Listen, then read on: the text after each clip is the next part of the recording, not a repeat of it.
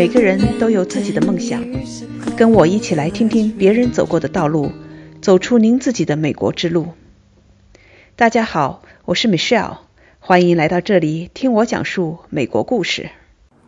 六月二十七号晚上，我受美国驻华大使馆的邀请，在北京的美国中心举办讲座，专门谈谈信息时代的创新教育。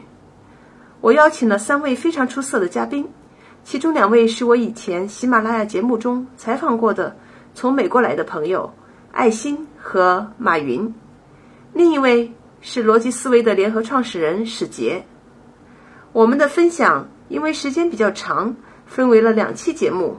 这期节目是接着上期节目的话题继续的讨论。说到知识和技能，原来我们传递知识啊，就可能说，就像刚才马云老师说的。哎，老师在前面，我们在后面，对吧？然后用这种方式呢，我们得到的所谓的知识，和现在这个社交媒体兴起之后，或者是互联网来了之后，你会发现我们的知识吸取变得不一样了。原来我们叫什么？去吸收知识，现在是什么？我们去寻找知识，对对吧？我们去寻找，从吸收变成了寻找。现在的年轻人，你就会发现哈，就是尤其是这个创业大潮 这一批年轻人，他会用各种他自己曾经经历过的，或者是他自己积累过的。所谓积累过的，比如说小时候我们被逼着学钢琴、学小提琴、学什么，哎，这个不重要，就是原来他觉得这是一种痛苦，现在突然发现，作为自媒体，如果我比别人会钢琴，如果我比别人会一个小提琴，会一个乐器，或者甚至是会画画，或者会毛笔字，那我就会觉得，哎。好像我在这一群网红里面脱颖而出了，所以我觉得知识和技能就是对于刚才我特别赞同 Marisa 说的这个。其实之前我们已经有过一次迭代了，是什么呢？是传统的手工业已经没有了，对吧？我们其实这一轮可能就会说，接下来我们这十年的知识在下一个十年，或者这十年的技能在下下一个十年还会不会存在？人工智能已经取代了。同声传译，呃，它取代了很多东西，对吧？VR 技术它已经完全的改变了原来我们平面去面对的一种场景。嗯所以我觉得知识和技能啊，我们在去学的时候，或者说我们在吸取的时候，它是另一种已经改变了另一种方式了。我也稍微延展说一下哈，现在可能 STEM 啊，或者是创新呢，也有很多。那大家可以看怎么样去判断它是不是一个好的 STEM 的一个项目或者一种教育。那其实它可能有这样几个特点。第一呢，就是说它解决的是实际生活中的实际问题，就不再是说我们学一个知识从第一章学到二十章，学完了考完试交给老师了哈。再都想起来我高中学了什么知识了哈。那从孩子的角度来说呢，他会发现这个问题，然后他去带着这个问题去找，说我应该知道什么样的知识，去怎么样把这个解决掉。另外一个呢，就是说它涉及到以人为本，也就是说我们去解决一个问题哈，或者发明一个产品，都不是凭空我一定要做这个技术，而是去解决一个特定的人群哈。他也许是有特殊需要的人。前两天过来的时候，就来之前刚好是斯坦福设计学院，就是一帮高中生暑假在做一个项目，他就是在给一个残疾人，他这个胳膊右臂没有。然后只有做这么一个设备可以绑到这里，它可以拿盘子拿水。其实这是给特定的人来解决这个难题。另外一个呢，它还是一种综合的动手的一个学习过程，而不是说老师告诉一我就记住一哈，而且常常是没有标准答案。或者是没有唯一的一个答案，可能你有 n 个答案都是正确，都可能是正确的，而是这样一种形式。那在这样的这个形式里，其实他就把我们未来孩子要遇到的挑战，就挪到了他现在的这个年纪。今天其实我的两个小孩他也来了，他们大概躲在那后边倒时差哈。比如说我儿子的学校，他就是属于那种 project based learning，就是项目制的一个学习，从小学甚至是四五岁的那个小孩的班儿，一直走到那个高年级的班儿。举两个例子，比如说他们二年级的小孩当时在做科研，有研究跟国家相关的内容，有研究宪法的，有研究国旗的。呃，研究宪法的那个小孩就跟我们分享说，我研究发现不能让那个权力太集中了，我们要把权力平均分配给 N 多的人，这样才公平哈。这是他研究的结果。那比如说四年级的小孩儿，他们在做创业，这真真正正的在创业。那我就问那个老师，我说，哎，我也教大学生创业哈，那他教四年级的小孩儿，你会发现四年级小孩遇到什么问题？老师说。第一，可能想的那个太大了，一般都想一个很大很大的一个东西或解决方案。第二，好不容易想到了一个解决方案，发现别人都做过了，我说哇，我做创业了，我前两年我才懂的事情哈，小孩四年级他就遇到这样的难题、这样的挑战，甚至是这样的失败，但是对他这个整个人生都是很有帮助的。比如说六年级小孩他们在上音乐的选修课，上音乐课，音乐课那一天的课题呢，就是每一个小孩呢去选一个你不会的乐器，你从来都不会的，然后组成一个小组。然后去学一首歌，甚至去创作一个音乐作品，就用这个新的乐器，这是他们那天的课题。所以其实通过这样很多很多不同的这种挑战哈，不同的教育方式去激发他们的创造，激发他们的学习热情。你看那孩子带着这种发自内心的那种特别享受这个学习的过程的那种状态，其实也是我们做教育人想要看到的这种状态吧。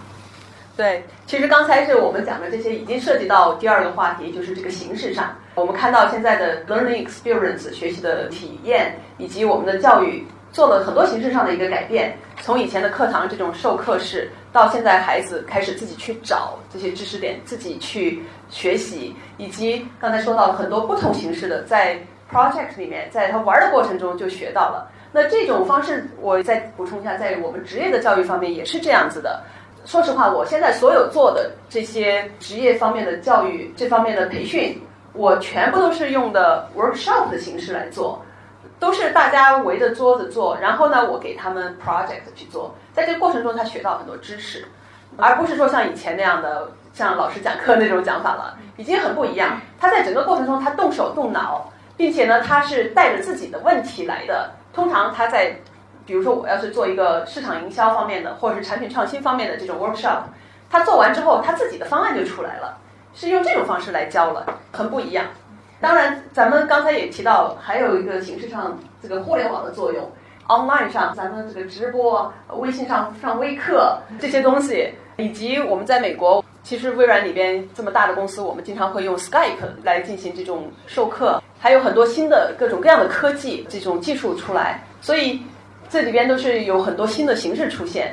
那么对大家来讲的话，我们也会考虑到，哎，那我们在学习的过程中，怎么去运用这些科技，怎么去运用这种不同的新的形式，来更好的学习，然后再想到学什么东西有用，对吧？把这些东西结合起来。因为时间关系呢，我们就把话筒交给我们的。听众们，我知道你们有很多人有很多问题，谁有问题的话来向我们提问吧，然后我们就你们的关心的问题来回答。作为四岁孩子的家长呢，我觉得可能在我能看到的未来的五年左右，中国的教育体制不会有大的方向性的改动，没有看到这样的希望。那我就想问一个比较实际的问题，就是无论是线下，像艾欣老师那边，还是詹启华老师那边的一个线上自媒体，或者是您。孵化的网红什么的，就有没有类似这样的线上平台也好，或者线下平台也好，就能定期的给孩子一些。Project 啊，或者是题啊，然后能够持续性。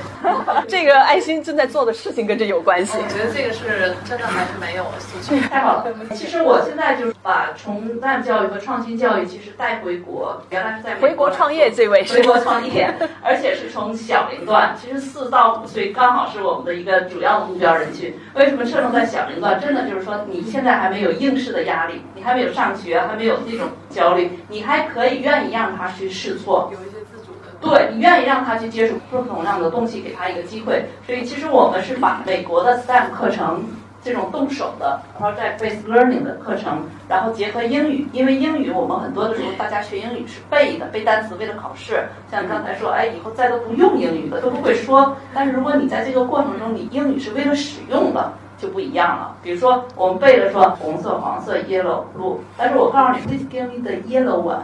他就知道 this is the yellow，所以是通过这样一个过程。另外呢，我们就把这种把 N T 二四期创新能力、沟通能力、合作啊、批判性思维，the STEM 里很多是团队合作，互相的一个刺激，互相的一个帮助。所以把这些呢都集合到这个 program 里面，这是我们现在要做的。所以其实我们可以线下交流很多，当然我们也把很多美国的读本，通过我们家小孩儿，他以美国一个小孩儿的角度和统一读给大家，所以他现在有很多小粉丝在跟着他学。我还有一个建议家长，美国有一个 study 哈，就是说五岁以前的小孩儿创造力非常高，到了孩子第一年级高一就没了，没有创造力了。所以你现在就是作为家长来讲，不要限制他。经常问他问题，哎，这个问题你觉得怎么样？要问他，让他去思考。这个班当然是很好，平时你在家里就经常鼓励他问他问题。线上这一块是这样，我发现啊，现在低龄段的这个家长啊，特别不愿意给自己的孩子，或者比较忽略给自己的孩子讲故事。所以呢，才会有凯叔讲故事这样的社群蓬勃的兴起，对吧？这是一个家长的刚需。为什么？因为每个家长可能都认为自己的时间，我每天好累啊，下了班赶快，你赶紧睡觉，我好休息，我刷刷微信啊，刷刷朋友圈呀，然后甚至是看个美剧啊，看个韩剧啊什么之类的。在这样的一个环境里呢，我们就发现，除了凯叔讲故事，会有大量的在讲故事的这样的音频自媒体或者视频自媒体在出现，尤其音频为多嘛。后来我才知道啊，中国家长是这样。他把灯关了，打开音频自媒体，跟孩子并排躺在一起睡觉。所以凯叔讲故事，因为我们最近也在做一个讲故事的一个自媒体，小宝妈讲故事。为什么会签他呢？是因为这个妈妈很会选择故事，她选择故事是中英文的绘本的穿插着去讲。然后我们在这个选择绘本的时候，有大量的这种价值观方面的这种共识。比如说，我们选择绘本的时候，家长第一个不愿意给孩子讲故事，第二个懒得给孩子选择绘本，而家长愿意做的事情是什么呢？我们要去寻找如何给孩子选择绘本这样标题的文章，然后按照这个文章里面的 list 去给大家去买。他不会去看自己的孩子愿意接受什么样的绘本。所以我们在做小宝妈讲故事的时候。他在做这个微信公众号的时候，自然流量他滚的还不错，就是都是口口相传，我们没有做什么推广，所以现在每天阅读量还可以。那么我们妈妈社群里也很活跃，每天都期待着，就有一天如果不更新，他们就会追着问。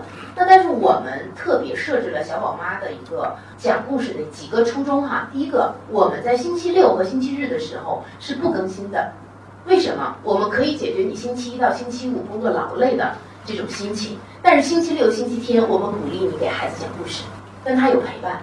第二个，你孩子为什么会选择这个故事？我不会给家长去上课，或者是我不会给你写什么怎么选择绘本这样的东西。我们会怎么样呢？会场景化的给大家做一个描绘。比如说，小宝妈会这样讲哈，说小朋友们，你们今天在幼儿园里受到欺负了吗？你们有没有勇敢的回击他呀？哦，今天小宝妈给大家讲一个故事。那这个故事可能是一条勇于奋争的小黑鱼的故事，然后小朋友就会迅速从这个领域切进去，而妈妈们或者家长们其实也会从这个领域切进去，去场景化的去吸收接下来的内容。然后小宝妈还会再会提出问题，说如果你在幼儿园遇到这样的问题，你该怎么办呢？你会不会跟妈妈去讲啊？会不会来告诉小宝妈呀？那我们这样的设计其实。它是一种看似是一个讲故事的一个自媒体，但实际上我们把很多对于孩子的、对于家长的这种教育理念是大量的贯穿在里面的。好，我们再下一个问题。四位老师好，谢谢你们的分享。我有两个问题想问一下史杰女士。那第一个问题可能会比较有一点点私人化，就是我很好奇，是为什么会要想要创立这个逻辑思维？因为我自己本身目前是算是深度用户吧，然后我觉得这个平台很好，而且因为它可能分享很多这种知识干货什么的，可以让我们现在人在时间有限的情况下，包括在一些碎片的时间的情况下，能够充分的了解到很多东西。所以我很喜欢这个平台，然后当时做这个事情的初衷。好，我们一个一个问题问吧，要。不一会儿就忘记了。不好意思 就是在说这个初衷是吧？对对对，你刚才说了呀。你刚才表达你为什么会选择这个平台啊？这就是初衷啊，就是它是一个刚需。我们在做事情的时候，一定选择一个刚需的领域，就是知识性啊。因为互联网来的时候，每天刷手机嘛，就没有人再去愿意深度阅读了。那老罗自己本身很喜欢阅读。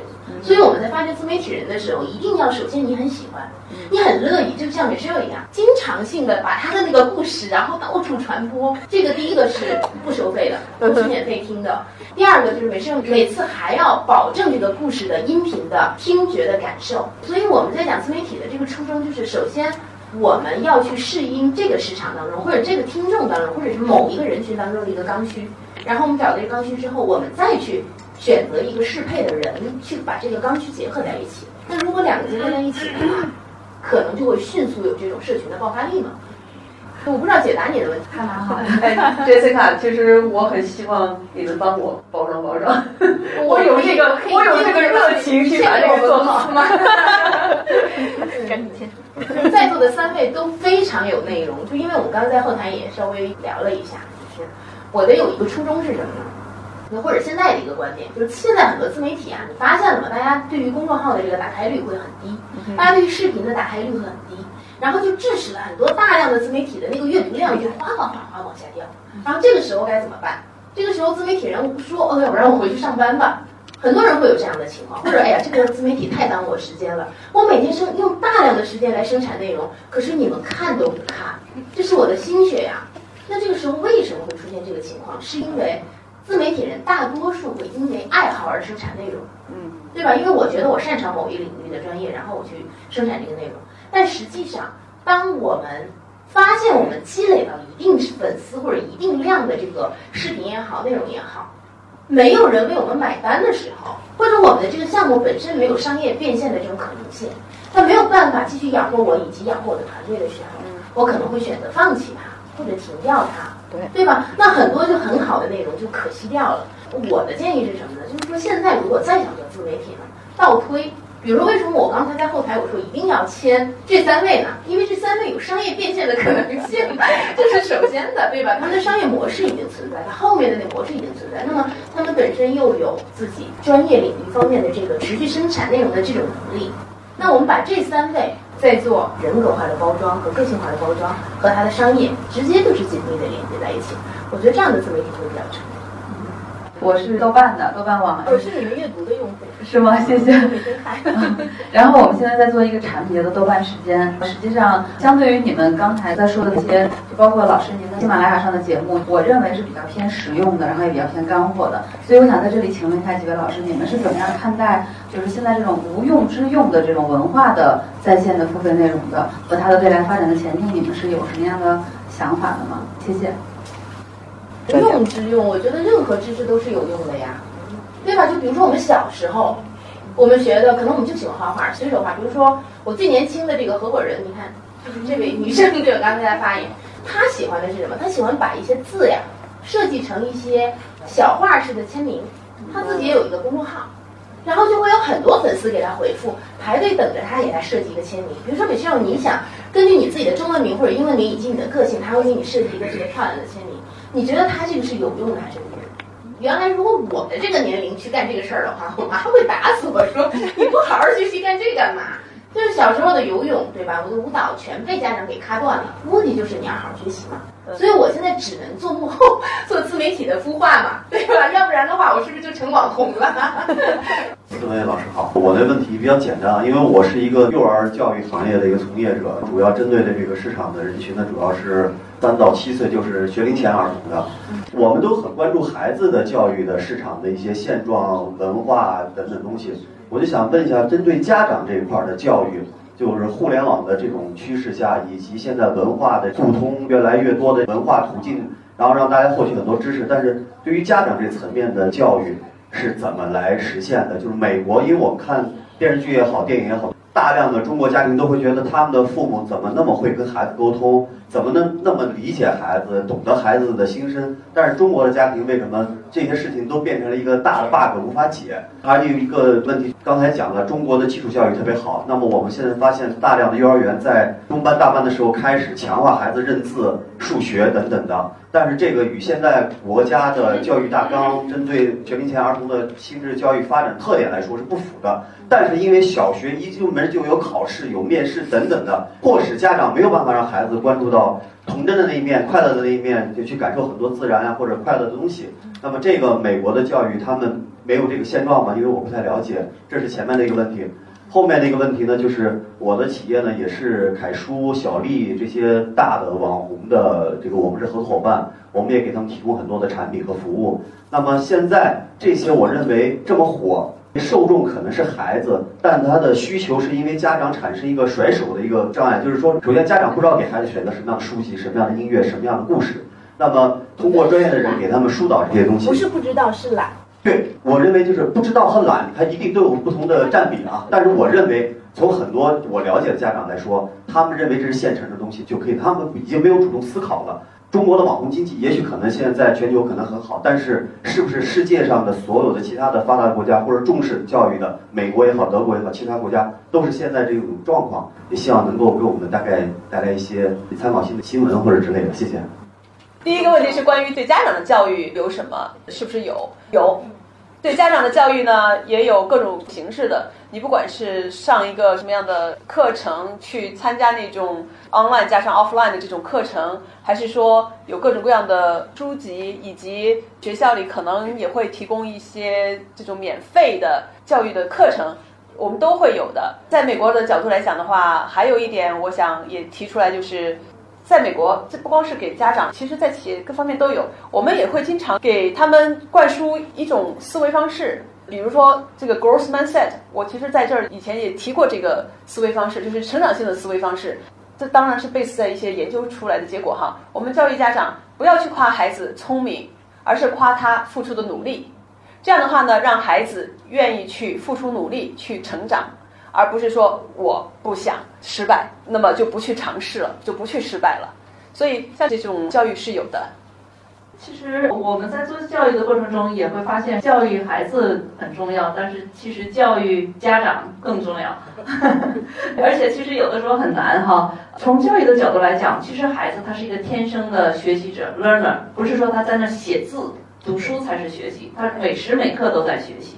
那我们的家长其实是天生的一个教师，不是说你一定要跟孩子说话，灌输他什么才是在教。其实你的言传身教都是在教。比如说美国，其实他每个家庭是一个独立的家庭，他是有爸爸和妈妈，然后是孩子。那姥姥、姥爷、奶奶、爷爷，他都是外围的，偶尔来帮忙，他不会插手你的家务事，所以爸爸妈妈就很独立。那这个时候，他对于孩子的整个的教育，就是刚才马上要说的，不单单是学术学习的教育，就是分担家务啊、分担责任啊，这些东西都是一种教育，所以他呢就会很独立。比如说，在美国，其实有很多的妈妈就在教室里做 volunteer，我们都做很多很多的 volunteer。那其实我可以讲一个小案例。那有一个妈妈，她大孩子上学了，小孩还是小嘛，要要看，那她就花钱雇人来看她这个小娃娃，自己去学校做义工。那一般这个中国人都不理解，你不是傻吗？谁还要自己搭钱去干这种事情？但是他知道这个妈妈参与多了。对于小孩儿，他建立自己的自信心、学习的参与度、这种自豪感都是非常有帮助的。因为我们也有很多的这个中国的双职工，工作很忙啊，不能去学校做义工，也有这样的。那就会发现这个小孩儿他自己本身就有点抬不起头的，看妈妈没来，他心里就不高兴。那其实我们在用那个 design thinking 的过程中，我们也做过很多这种亲子的尝试，包括比如说。大人跟孩子沟通有问题，包括怎么来重新认识孩子。为什么在我眼里好像孩子身上一无是处总是惹我生气？但其实我们通过一些互动、一些练习，他可能从不同的角度去看到，或者是建立一种同理心。也就是说，我们刚才给你挑战的时候，你去跟一个陌生人在一分钟之内找出三个共同点，对你来说也是很难的事情。你可以想象，孩子每天学习的那么多东西也是很难的事情。你去苛求他什么东西都做到最好，其实对你来说也很难，对吧？所以这个从家长教育来讲，其实也是一很大的一个缺口。这个方面我们也做了很多的实践的尝试，有机会可以单独开一个 workshop。我想，我就是从一个家长的角度跟大家谈一下吧，因为我也是有两个女儿，一个是马上就要高中毕业了，还有一个就是上高中了。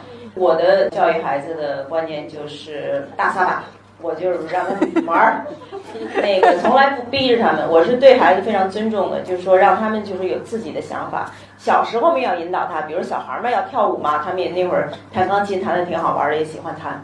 后来呢，上了初中的时候，初二的时候，两个孩子坐下来跟我谈，说我们不要弹钢琴了。我说为什么不要弹钢琴了？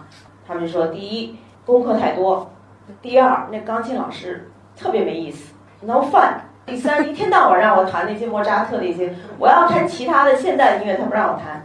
我说 OK，我支持你哈，咱们要不然找个另外一个老师，找了个年轻老师弹一弹，哎，挺好的。后来上了高中了。确实是受不了了，说没有办法了，说你看我又不想当钢琴家，我也不想学音乐，我就自己在家弹弹吧，可不可以跟我商量？我说可以，这样就是尊重孩子，让他有自信，让他自己有自信，我觉得是非常重要的。不要总要要求孩子，让我们想做到的事情来要求孩子，我觉得这样特别不好，特别去 limit 他的这个 thinking，就让他自己去发展，他自己有自己的见解，这点很重要。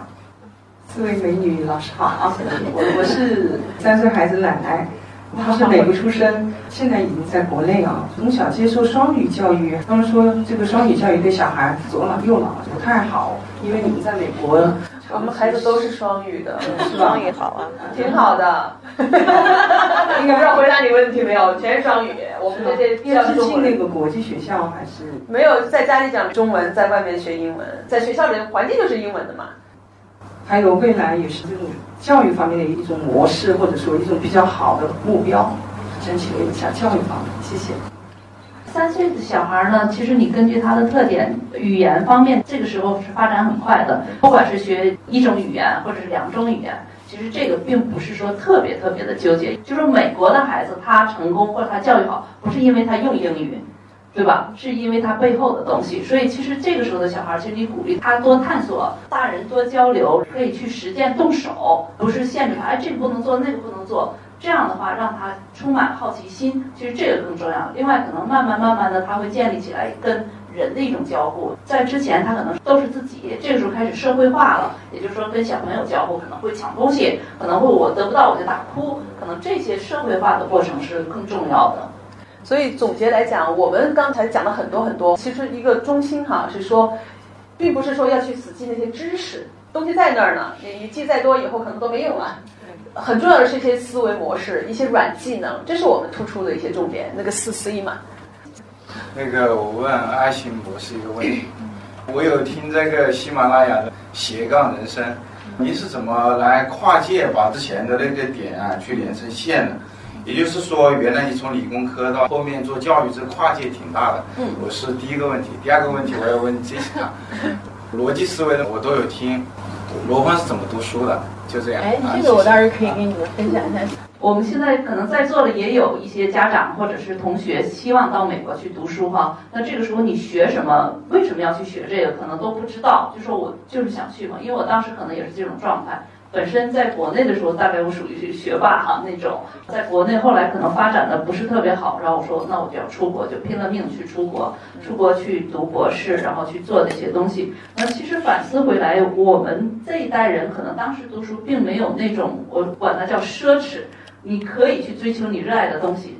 就是你都是为别人安排的，好吧？或者为别人活。你要去考一个大学，你要找一个好的工作，然后你挣一份好的工资，然后买一个好的房子，然后养一个好的家，就是这样一步一步走来。那其实我做科研也可以做得很好，包括发很多文章。但是后来会发现说，它并不是我真心热爱的东西，也是由于人生的发展，各种各样的机缘，当时就懵懵懂懂的就走上去创业了，什么都不知道。现在反思说什么都不会，真的是就去创业了哈，一路坑跌过来哈，反而在这个过程中就找到了我自己热爱的东西。我非常非常愿意去把这种创新思维、这种对人生的改变，去教给我的孩子，教给我的学生。在这个传授知识的过程中，哪怕只是一个小游戏，哪怕就是一分钟的练习，哪怕是三个小时的练习，你会看到你的这种传递在那个人。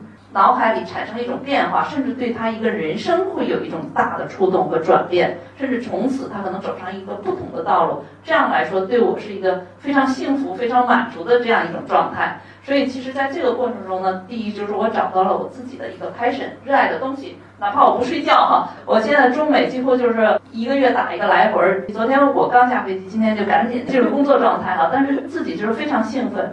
第一，找到自己的 passion。那第二呢？其实反思回来，我们讲的这种创新能力，包括 STEM，就是我解决实际生活中的实际问题，包括我们怎么样把知识穿起来。其实，在我原来的科研里边，其实潜移默化都在用这些东西，只不过那时候不知道。那现在我们就知道，就知其然，知其所以然，知道 why，我们为什么要学 STEM，为什么要培养孩子的创新力。然后再知道 how 我们怎么样去培养他，然后是 what 我们用什么样的手段给他什么样的一个教学方法。大家都很感兴趣罗胖怎么读书？楼胖读书啊，从来不会从头到尾讲点私密事儿，不会从头到尾把一本书读完。他是选择性的读，比如说我们拿到一本书的时候，不管是一本新书还是这个主题他很感兴趣，他拿了这本书之后，翻到他喜欢章节里的，对他有用的或者他觉得很有意思的东西，吸收掉。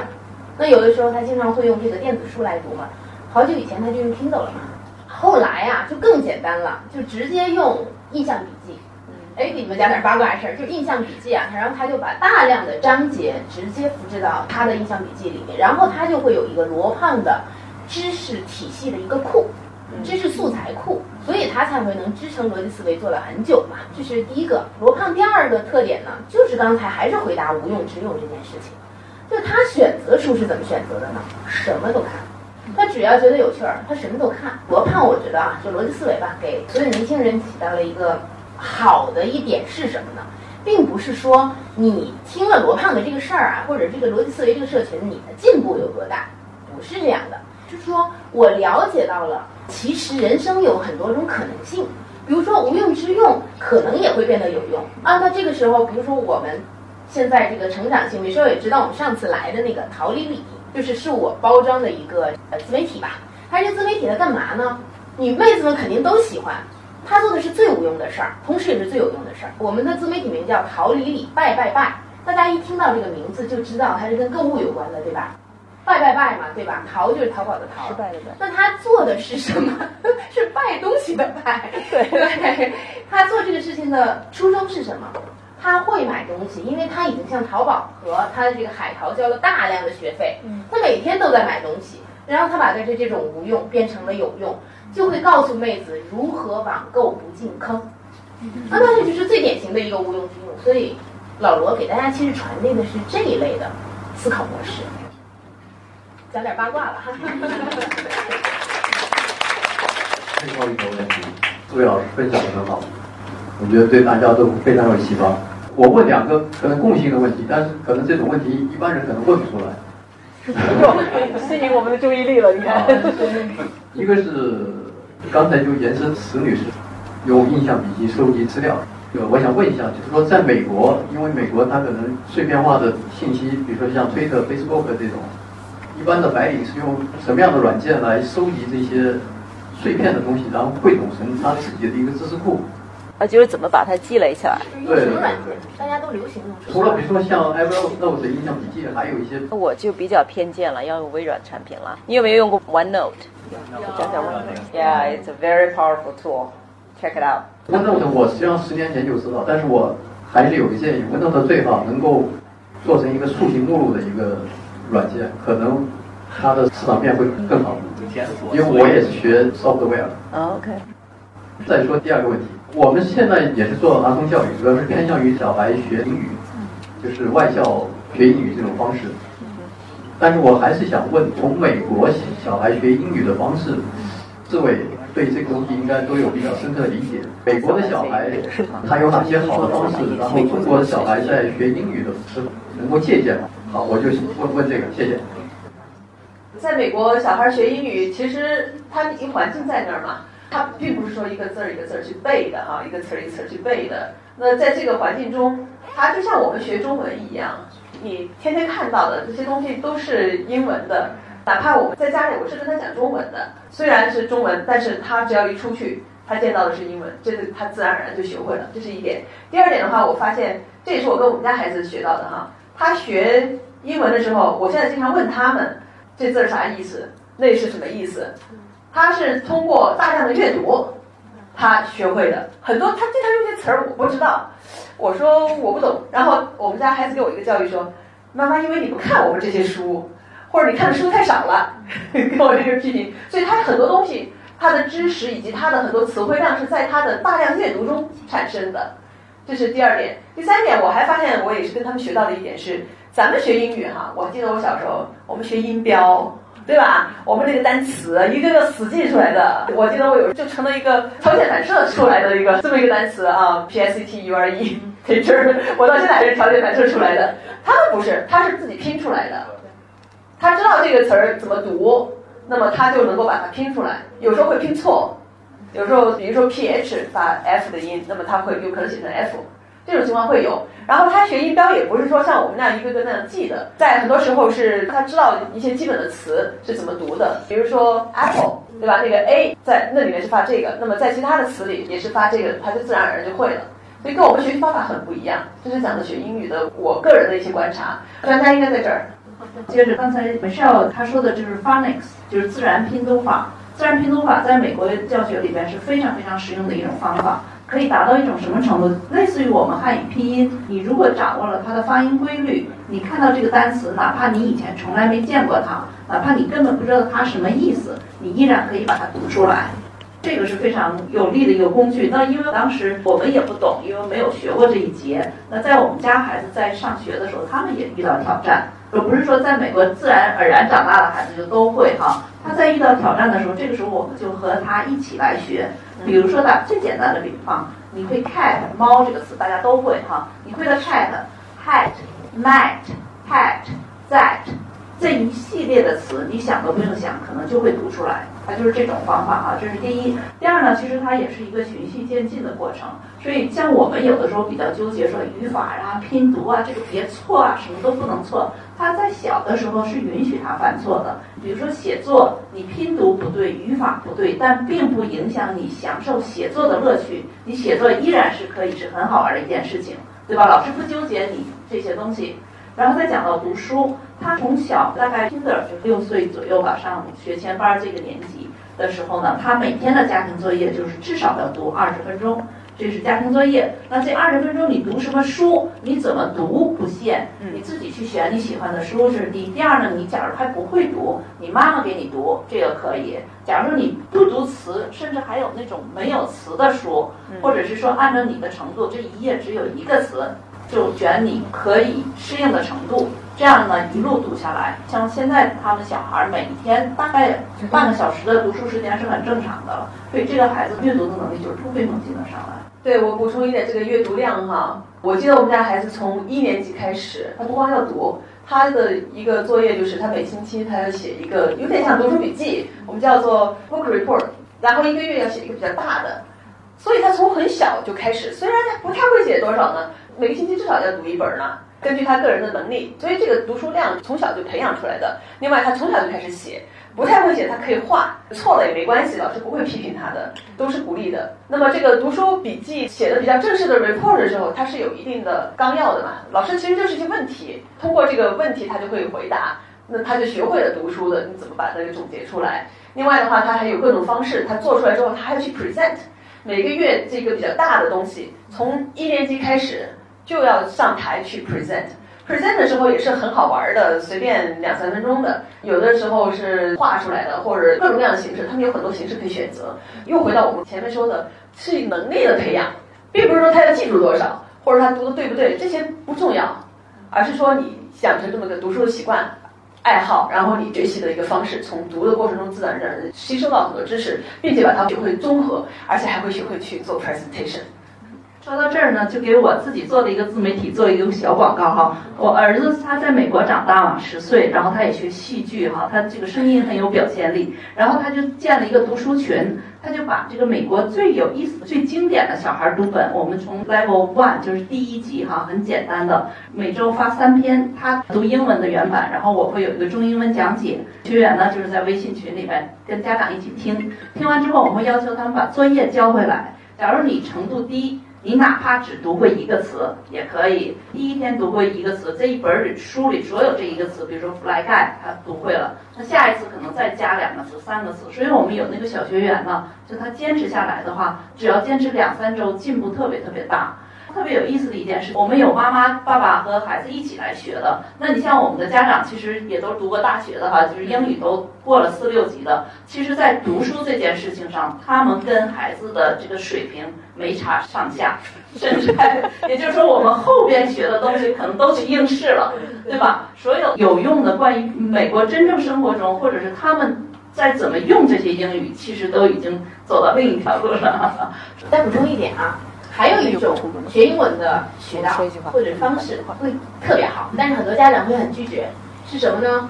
玩游戏，对不对？当我们比如说选择颜色的时候，让你选择黄色的按钮，这个时候小朋友选了红色的，他会怎么样？错，错，选了绿色的，错，选了黄色，哦，原来它叫 yellow，哎，他就慢慢的在这个里面去形成，而且啊。很多的游戏啊，你会发现它的发音会特别标准，它不是中国式的英文发音，它是美式或者英式的英文发音。我们中国老师会说 A B C D E F G，iPad 里面的这个 A P P 里面会怎么教呢？这游戏里会怎么教？A B C，对吧？就是我们不好意思这样发音，因为我们是中国老师教出来的。而小朋友从张嘴那一刻，他已经是跟着游戏在玩的了。我就是举个例子，因为我问过很多就是中国来的学生，还有印度来的学生，他们都学习挺好的。我说你觉得有什么区别？他们说了一句话，就是说，哦，我们以前在国内上课的时候，老师讲的黑板上记得特清楚，都得背。来美国呢，就让我写个 book report，让我就是发表我的观点，对，就是很不同。